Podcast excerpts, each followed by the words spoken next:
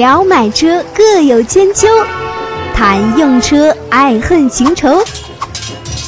百车全说，你听我说。大家好，欢迎来到今天这期《百车全说》，我是主播三刀。我记得有一期节目呢，我曾经跟大家聊过，就是关于南北大众在中国算是一个罪人啊，因为对中国的汽车制造业啊，其实有几十年的时间都是。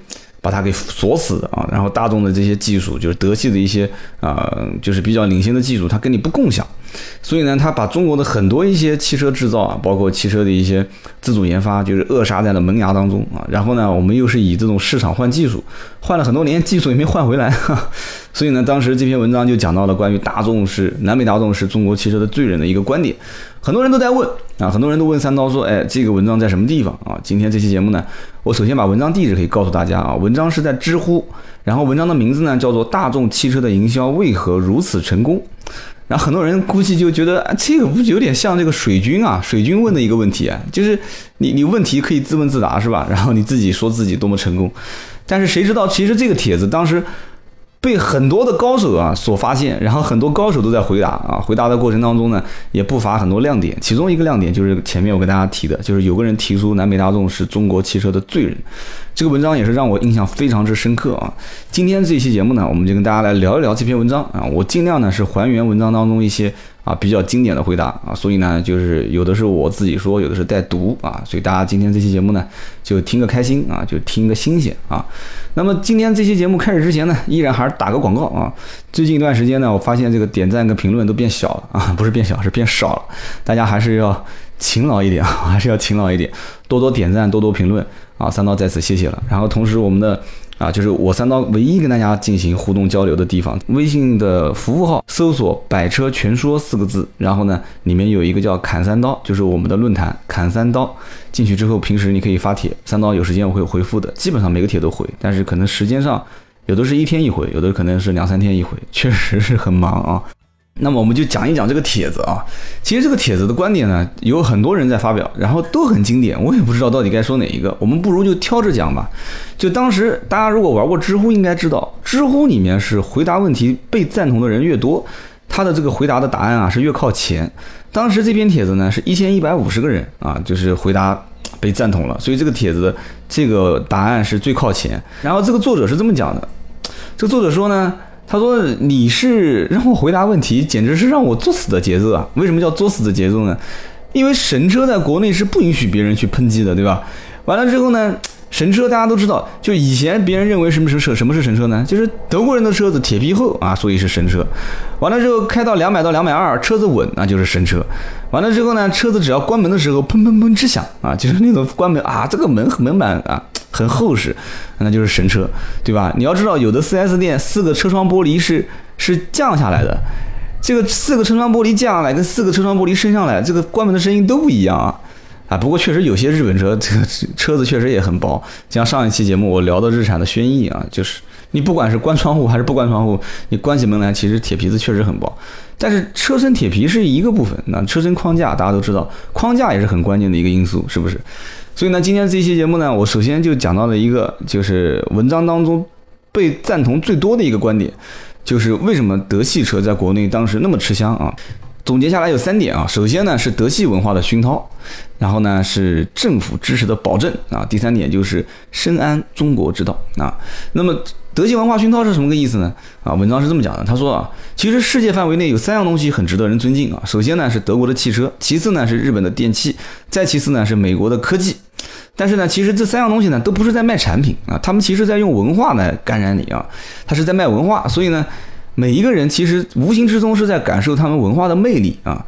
所以呢，曾经最早的时候，中国是邀请就是通用，通用到中国来建厂，但是通用当时。就是可能很有优越感吧，他那个时候估计在全球的这个销量也不缺中国这块市场。他分析了一下，发现可能中国市场也不是很容易能做起来，所以呢，当时就没有兴趣。然后中国政府呢就转向找了大众，然后大众考察了一下，发现啊，忽然之间就发现中国市场潜力巨大，所以当时最早呢，上海大众啊，就是上海汽车和大众就开始联姻，就成了上海大众，就红红火火的就开始造桑塔纳。这个桑塔纳一造出来，一下子就火了三十年啊！就是参考我之前正好是我三十岁生日的那一期啊，我做了一期叫做这个这个我都记不得那个名字叫什么了，反正就是桑塔纳嘛，就是神车桑塔纳啊，大家可以听那期节目。然后十年后呢，通用发现，哎呦，我的天，中国原来中国人的这个消费力那么强啊！这个大众已经火了十年啊，十年之后，通用到中国来造车啊，看到满大街跑的大众汽车，他当时估计肠子都悔青掉了。但是呢，为时已晚啊，为时已晚。所以大众用了用了十年的时间，培养了中国人的汽车消费观念，培养了中国人对大众品牌的信任和依赖。而且那个时候确实是大众的车子质量品质都很好，而且据说有很多小故事嘛，比方说。当时据说啊，大众车为了让这个油箱盖，大家都知道这个油箱盖啊，就是开压关啊，开压关啊，就是要让这个油箱盖要能完成三万次的一个开启跟关闭，啊，是十万次还是三万次？哎，随便了，这个数字我们就随便举个例子吧，就好比说是三万次的开启跟关闭。那么当时中国有很多小厂啊，就想去去竞标，然后怎么去竞标呢？啊，他就是用自己的产品发到这个厂家，然后厂家就开始做实验。德国人说。必须通过我德国的标准，就是三万次的开关都符合，那么就在中国生产啊，就让这一家公司去生产，而且不定期的抽检啊，不是送检，是我来抽检啊。那么中国又想吃这个生意嘛，所以说很多企业就开始生产这个东西，没什么技术难度吗？但是因为这么大的一个量啊，如果是真材实料的话，肯定挣不到钱，所以呢，就会用一些相对呢可以替代的产品啊，你都懂的嘛，就开始来制造这个油箱盖。那么德国人就不管你用什么来做，反正你符合我的条件，我就给你生产啊。然后就开始用一种就像机器手臂一样的，就不停的点一下关闭，点一下打开，点一下关闭，点一下打开，就开始测试。结果测试下来之后呢，最好的一个就是到最后最一直都没有坏，到最后坏掉的这个是多少次呢？两万七千多次啊！我们就以三万次为底线啊，两万七千多次。当时呢，中方就说：“哎呀，两万七千多次嘛，肯定够了嘛，对吧？”就算有一个人三天一次加啊，应该怎么说呢？就是三天一次，就是要加个油。那么就是油箱嘛，正常跑三天加一次油已经不得了了嘛，对吧？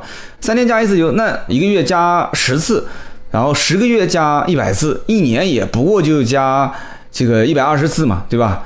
我算的不知道对不对啊？一百二十次，十年才一千两百次嘛，对不对？你你这个完全没意义啊，对吧？但是德国人说不行啊，德国人说这个就是标准啊，达到这个标准你就可以进。我说过了，达不到标准你就不能进，所以当时所有的油箱盖全部都是用的进口版，啊，就随便举个这个例子给大家听一听。但是呢，就是当时的这个技术和当时的这个境界，这个。怎么说呢？所有东西都是严格要求的境界。其实，在后来慢慢的市场化之中，啊，就已经淡化了，以至于导致现在你就不闻不顾了嘛。以前好歹还穿个裤头，穿个穿个背心啊，遮遮丑。现在根本就不闻不顾了，对吧？什么独立悬挂改成半独立悬挂，然后刀片悬挂 最后断掉了，这些后面的丑事大家都知道，回头我们再讲。但是当时在就是十年之后啊，就大众花了十年时间开始培养中国人的这个消费观和中国人对大众品牌的依赖和信任。之后，其实已经进陆陆续续的进来了一些啊比较凶狠的这些对手，但是当时根本就看不到这个希望嘛，就是怎么说呢，就是要听不见邻居数钱的声音啊，比方说标志。对吧？广州汽车当时合资成立了广州标致，生产当时最早的是叫五零五啊，估计现在在路上也能看到，这个也是非常经典的一个车型啊。然后当时的五零五呢是采用后轮驱动、五速手动啊，二点零进口发动机，这些配置其实都能秒杀大众啊，就起码是大众桑塔纳肯定是干不过它的啊。但是呢，标致仍然是难逃一死啊。那个车其实造型各方面也是还是不错的，因为为什么呢？桑塔纳已经是中国人心目中的神车啊，就更不要提后面后来这个南汽开始造。菲亚特了，也是被杀得一塌糊涂啊！最后菲亚特也是，啊，宣布退出中国市场啊。后来再重新回到中国市场，那已经是啊很久以后的事情了。所以呢，很多人就说啊，小时候呢，爸爸就是开着一辆桑塔纳天天回家啊。当时孩子们根本就不知道这叫什么车，但是就知道这个车子叫大众啊。所以呢，当时很多小朋友就会去问啊，问其他的小朋友说啊，我可不可以去坐你爸爸的这个？啊，嗯，大众汽车啊，啊，所以啊，那个时候可能不叫大众汽车，叫大汽车，所以当时可能一些小朋友就会很骄傲的说，啊，好的，好的，这个好说，这个好说。所以大众市场当时在国内啊，可以说是为所欲为，很多的原因是影响了当时的那一代人，所以以至于现在有的时候我卖车啊，我比方说那个时候我卖奥迪啊，我人家还价还到最后，我实在受不了了，我说，我说兄弟啊。我说你觉得你是在买一个奥迪车吗？啊，就是奥迪车，其实这个啊，这怎么样怎么样啊？你也不过如此嘛，对吧？你你肯定没有奔驰豪华，肯定没有宝马这个品牌，这个这个。我说不是的，我说你仔细想想看，我说你是在圆你儿时的一个梦啊，你觉得你的这个梦值多少钱？这个很关键啊。当时说了一下，就对方就笑起来了。其实当时这个这个话题啊，我讲的是屡试不爽。其实也对呀，对不对？就到现在，其实大家知道，奥迪这个品牌在国内被做起来，其实很大一部分原因也是中国人一开始最早对大众产生感情啊，就开始认为，就是说大众汽车，哎，大众旗下，哎，高端品牌叫奥迪，那大众都这么好了，那奥迪肯定好嘛，对吧？再加上有一些官方的一些背书，所以说这个品牌在中国一下能起来，就是轻车熟路的嘛。所以说。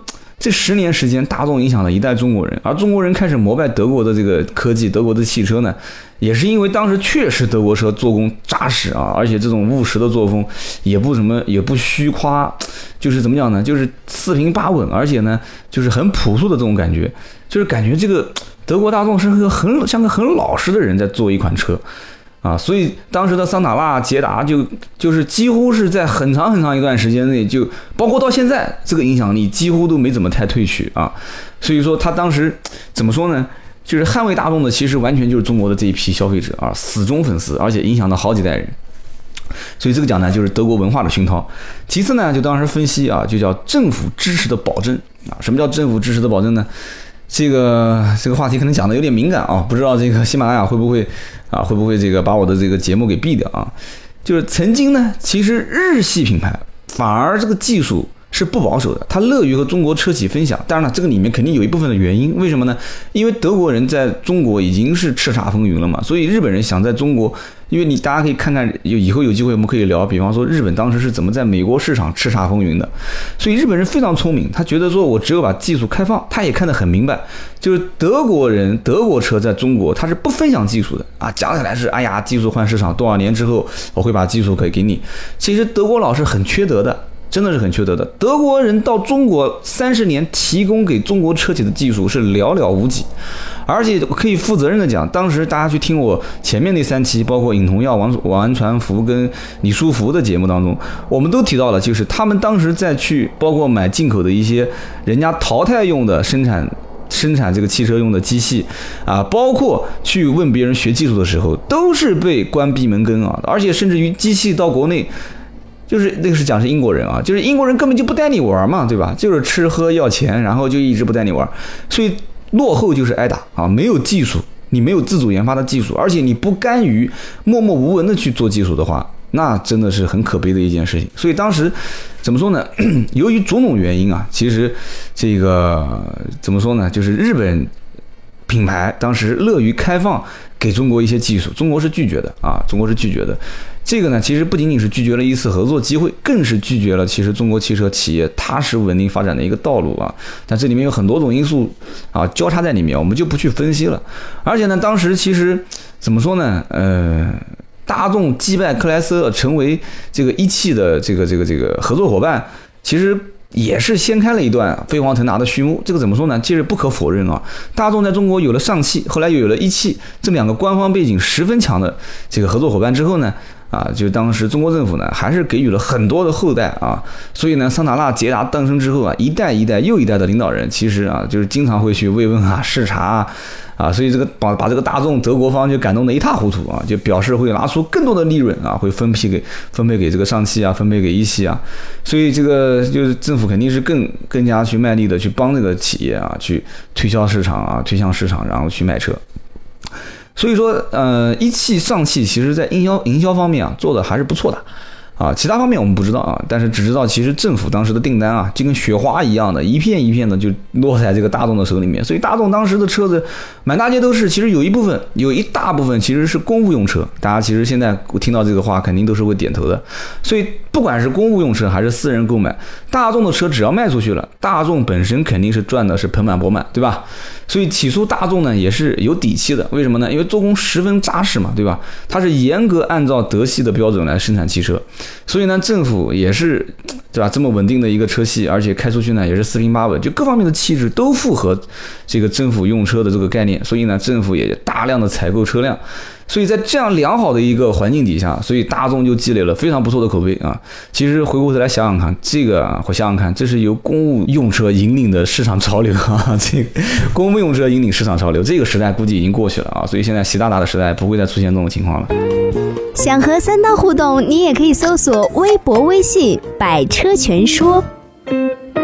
所以大众的销量一直是水涨船高啊，直到两零零五年之后啊，所以你大家一定要记得，两千零五年之前和两千零五年之后的大众车，其实产品的质量和产品的口碑已经开始有变化了。然后再往后走，其实是已经在慢慢的从车辆的制造理念方面就已经被中国人同化了。所以说。上海大众的合作可以说是大众主动出击的一个结果，而一汽大众的合作呢，算是一汽有意去找大众合作，就是一个是主动，一个是被动的。其实底气背景比上汽更硬啊！其实一汽大众当时是把。这个大众最畅销的车型几乎全部都拿下来了啊，全部都拿下来了，还顺便拿了一个奥迪的品牌啊，这个故事后面再说吧。所以呢，上汽当时也就觉得说这个实在不行啊，那怎么办呢？所以就有人支招说，这个一汽的迈腾啊，就给上汽做个帕萨特算了。所以一个是是欧版，一个是美版，大家都知道嘛。所以后来慢慢慢慢之后，奥迪也出了一个爆款啊，就是奥迪的 A 六，奥迪 A 六一诞生就顺利的接下了关车的任务啊。所以这就是政府支持的保证。那么接着我们将往下讲呢，叫深谙中国之道。什么叫深谙中国之道呢？所以这就是当时这个文章当中的核心点啊，就是说一定程度上讲，南北大众是中国的罪人，它阻碍了中国汽车工业的发展。它当时让中国最有希望的两个自主品牌啊退出了市场，一个是什么呢？一个是红旗牌，红旗现在应该还能看到啊。然后还有一个是什么呢？还有一个是上海牌。大众当时建立起牢牢的技术壁垒，是不跟中国汽车企业去分享的啊。当时拥有大众合资的一汽发展红旗轿车，反而是需要花钱去买美国的林肯的技术啊，就这样子影响了红旗轿车的发展。上海的汽车，上海牌就更不用讲了啊。当时最初的大众虽然不人道，但是还算比较地道。为什么呢？因为车子的品质是很高的，而且也导致了中国人还是比较信任大众这个品牌的啊。据说啊，这刚刚除了我我说那个油箱盖的故事啊，就据说这第二个故事。当时上汽要修改一颗螺丝，上汽啊，就是上汽中国人中国方啊，要修改一颗螺丝，都需要通过德方德国大众的批准啊，可以说把控的严丝合缝啊。当时的大众产品是十分不错的，所以当时的车子就是老桑塔纳、老捷达，所以出租车司机也好，还是现在做二手车的人都都知道，其实留一两台这种车况比较好的车在手上开，到现在都能开，所以也就导致于当时其实成本是居高不下的。成本居高不下，也就导致什么呢？大家可以去翻翻看啊，汽车之家其实也能看到，就是之前的那些老一代车型的报价，其实都吓死你。我跟你讲，速腾当时刚推出的时候，减配的车型啊，入门款都是在十七八万啊，十八万多。这就算放到现在，其实这都是一个作死的价格啊。然后当时速腾是采用了各种丰富的配置，就是秒杀当时中国所有的其他在市面上销售的车啊。当时 ESP 车身稳定系统、独立悬挂，可以说当时大众是一根筋啊，就是用这种高品质、高价格的方式来销售。那么两千零三年到两千零四年，大众已经开始出现严重的亏损了。哎，很多人就觉得很奇怪，你不刚刚前面讲大众车是又是官官方采购，又是市场占有量大，确实是这样子的。但是大众的车辆在定价和市场销售和市场营销费用各方面摊薄之后，零三零四年是真的是出现亏损了啊。零五年的时候，大众的市场份额当时是跌到百分之十八。所以到了零五年是个转折点，零五年大家可以去看，当时很多的车都开始进入市场了。大家也可以听我的那三期自主品牌，零五年前后很多自主品牌就已经开始拿低价开始切入市场了，而且厮杀的非常的凶。所以当时大众就开始想啊，他就开始反思了，说到底我是做错了什么啊？就像以前诺基亚的老大讲的，说我们到底做错了什么？所以当时大众就反思，觉得还是应该拉低价格，放手去跟。中国的其他的汽车企业一搏啊，包括其他的合资企业一搏，所以当时就放手让中国人来主导啊，让上海大众啊、一汽大众的这些啊中方的人去主导去做市场，去去设计车辆啊。所以接下来我们就看到了新一代的速腾啊开始减配了，从零五年开始啊，大家看啊，速腾开始减配啊，然后 Polo 也开始减配，然后价格确实是拉到了一个比较低的区间，但是。这个换来的其实是很多很多的一些零部件的简化啊，但是呢，哎，这个价格低，还真的很有诱惑力啊！其实价格低了之后，还真的是拉动了销量。为什么呢？因为满足了中国很大一批啊比较低购买能力的啊，就是低购买力的这些人群。那么放手让上海上海大众还有一汽大众去搞的结果呢，就是搞出了一些什么车呢？啊，大家可以看啊，搞出了什么车呢？朗逸，然后搞出了宝来啊，然后上汽一汽整个一捣鼓啊，就把桑塔纳拉拉皮、加加长啊什么的，就弄出了朗逸跟宝来。哎，结果推向市场还真的很好卖。对吧？这到现在为止也是一个十分畅销的车型啊！有的时候很多人问我说：“三刀啊，你觉得买什么车合适？”其实我真的不知道该怎么推，所以我就想，那你这个车型销量大，对吧？然后认可度高，我就问说：“你目前看什么车啊？”啊，日系车、韩系车我不考虑，啊，十多万我想买一个。这个这个，你看宝来怎么样？朗逸怎么样啊？所以就说着说着，大家自己都是在选这些车，所以一下子大众车型就开始跳到了十万块钱左右的区间，啊，有品牌还有空间，对吧？什么配置都不缺，那怎么办呢？啊，所以说老百姓就认啊，对吧？老百姓肯定关心这个吗？买个车就是开着舒服嘛，其实也没什么，对吧？要一个标志，然后开着舒服就行了，德系车嘛。所以就这样子，朗逸、宝来一直都是市场上销售的冠军啊。哎，结果大众就看到希望了啊，就决定让这两个啊，一汽大一汽大众和上汽大众就继续去发扬光大啊，发扬光大。然后呢，自己开始加入行列啊，而且也承认了，说原来我们啊是不了解中国人啊，谁最了解中国人啊？当然了，肯定是中国人了解中国人了啊。所以呢，当时回答这个问题的人就说，他说其实写到这个地方呢，我也觉得很悲哀啊。为什么呢？其实大众放手之后啊，他就把主要精力了。就放在引入新车型方面了。大众把奥迪给了一汽，上汽其实不是很乐意啊。然后呢，大众怎么办呢？说那你 你不乐意，我得给给你平衡一下。所以这个上汽呢就拿到了斯柯达。啊，然后大众呢又把 CC 啊、高尔夫啊、速腾啊、迈腾啊这些给了一汽，然后上汽呢又觉得说 我有点不太服气，你都是畅销车型，那我怎么办呢？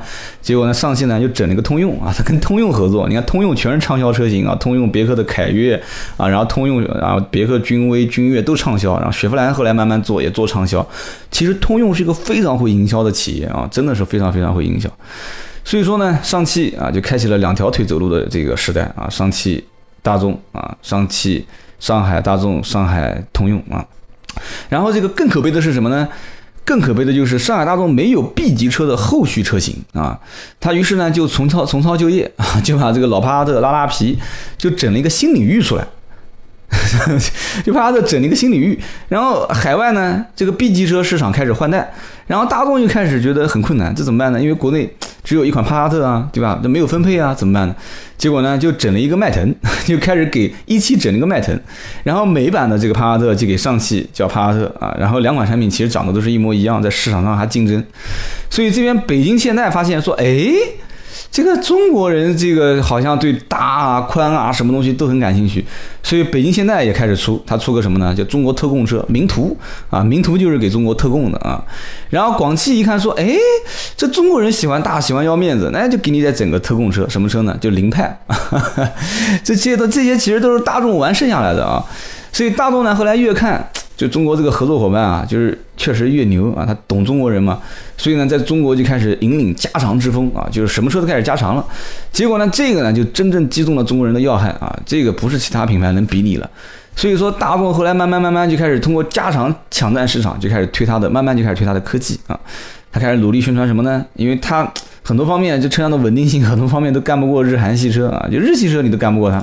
其实日本车很多技术还是可以的啊，但是大众当时就开始宣传，宣传什么呢？因为它在中国是是主场嘛，对吧？它这个老百姓对它本身有品牌背书，大众就宣传说双离合啊，双离合涡轮增压啊，缸内直喷啊，然后就你看啊，你听到最多的黄金组合是什么？黄金组合就是。涡轮增压加双离合，是不是？很多人都是这样听的，所以它的营销造势啊，一直都是遥遥领先的啊。所以他就把日本的这个自动变速箱就变成渣渣啊。其实日本的自动变速箱跟它的发动机配比还是不错的，而且呢，油耗并不比双离合变速箱更费油啊。就你听，你虽然听出来是四速五速变速箱，其实并不是很费油。这个以后有机会我们可以讲啊，因为日本很多的一些车企是它。大型企业都是一个家族性的，就是东西你关键是要用它的匹配，匹配的好之后，你的车辆它在整个运转过程中非常流畅，所以车子不一定会油耗很高啊，反而是这个经常出故障的。有的时候你自己想想看，你想想看，你花个一两万去修个车，其实什么油耗这些东西都是浮云，一两万估计可以给你烧好几年的油了啊。所以呢，当时这个德系车呢就认为说，一个涡轮增压，一个涡轮增压，我可以秒杀你日本什么混动啦、创驰蓝天啊、水平对峙啊，啊，把你秒的渣渣都不剩啊。然后呢，这个双离合变速箱，当然双离合变速箱后来他也承认了，其实这个并不是很成熟，就推向了市场。但是呢，大家也认啊，也认说这个也是很很高科技的一个技术。所以在某些方面方面，其实中国人对汽车文化它是。它是有一个迟滞性的，就是可能不像现在有 PC 啊，有移动端可以大家没事就看看新闻。但你要知道，很多女孩子她是不看这些新闻的。对吧？但是而且很多男生他看这个新闻也只是捡有趣的看，他不会深入研究一些技术和理论性的东西，因为很枯燥嘛。他会看一些八卦，对吧？一听说大众速腾断轴了，哦，速腾断轴了，哦哦啊。然后一听说这个大众途观着火了，哦，途观着火了，哦，就干这个事情。然后网上呢又有一堆键盘车手啊，感兴趣的哦啊，我这个啊我的朋友，所以呢我们以后哪一天有一期我们聊捷豹，就是捷豹论坛里面最有意思的就是。很多人的开头开头这个第一句话就是我朋友曾经啊说过啊我朋友的那辆车，然后然后很多人就会回复说啊说这个我论坛里面到底有多少捷豹车主啊啊所以但是不管怎么样，其实当时的这一些。技术方面的，就大众的这些技术啊，甚至于大众自己都在说啊，我是技术过剩啊，我是技术过剩，什么技术过剩啊？哎，我都不想提了，真的不想提了。所以大众在讲这个技术的时候，他是在突出他的技术优势，用以此来宣传，而且影响中国的消费者。他想把以前的黄金十年继续啊延续下去。所以这个时候呢，其实讲的有点多了。大众其实在中国的确是顺应中国消费者的需求，所以呢，它能造出中国人喜欢的产品，这个也能理解。因为一个天天去研究啊，一个东北、上海、上海一汽，然后东北人在研究，然后上海上汽也在研究，南北两边的中国消费能力最强的这一代的这这一片的人都在研究中国人需要什么。其实打造这种产品能成功也是 啊，也是很人很能让人理解的啊。再加上这么多年大家对大众品牌的一个。怎么说呢？就是这么好、这么纯正的一些，这个、这个这么纯净的一些童年的回忆哈。所以我觉得，真的大众，其实我我感觉，其实大众一直都不是神车，只是大众正在从以往被神话的童话里面，慢慢的去回归到现实啊。所以现在大众的市场份额已经开始被蚕食，而且这个蚕食是非常非常厉害厉害啊。怎么讲呢？就是老百姓也开始懂了，其实车子不是铁皮厚就好啊，也不是说什么双离合变速箱加涡轮增压就一定好啊，也不是说越大越好。好像现在确实这个空间也是很难很难去去说服一部分人。但是呢，大家开始对更多其他东西啊，包括你的售后保障啊，你 4S 店的网点啊，你的。啊，整个的服务啊，啊，你的车辆的一些科技配备啊，啊，你车辆的做工啊，啊，你汽车的一些文化啊，是否符合我商用还是家用啊？我的置换啊，啊，你我的这个金融贷款方案啊，就中国人开始慢慢慢慢已经进入到了一个对车子全方位了解的阶段啊。现在你说要如果买个车，身边你就算不懂，你身边已经会出现很多懂车的人了。所以呢，今天这期节目我们就是聊啊，就是其实这里面还有很多其他经典的一些回复，我就不多说了，我就挑了一个就相对来讲比较经典的，而且折了一些关键的内容跟大家来说一说啊。今天这期节目我们就聊啊，就是曾经我提到过的讲大众南北大众是中国汽车的罪人这个理论到底成不成立？大家都知道三刀不喜欢是一个把。结果啊，放在纸面上说的人，其实这个话题大家自己啊，晚上如果我知道很多人听我节目都是在睡前啊，大家晚上去想一想，啊，他到底是不是罪人？其实放在我们自己心里知道就可以了啊，因为毕竟买车嘛，个人有个人的爱好，对吧？呃，怎么说呢？这个也是欢迎大家在我们的微信订阅号上面去多多留言，然后呢，多多跟三刀沟通。今天这期节目呢就到这里，我们改期再聊。本节目由斗志文化制作出品。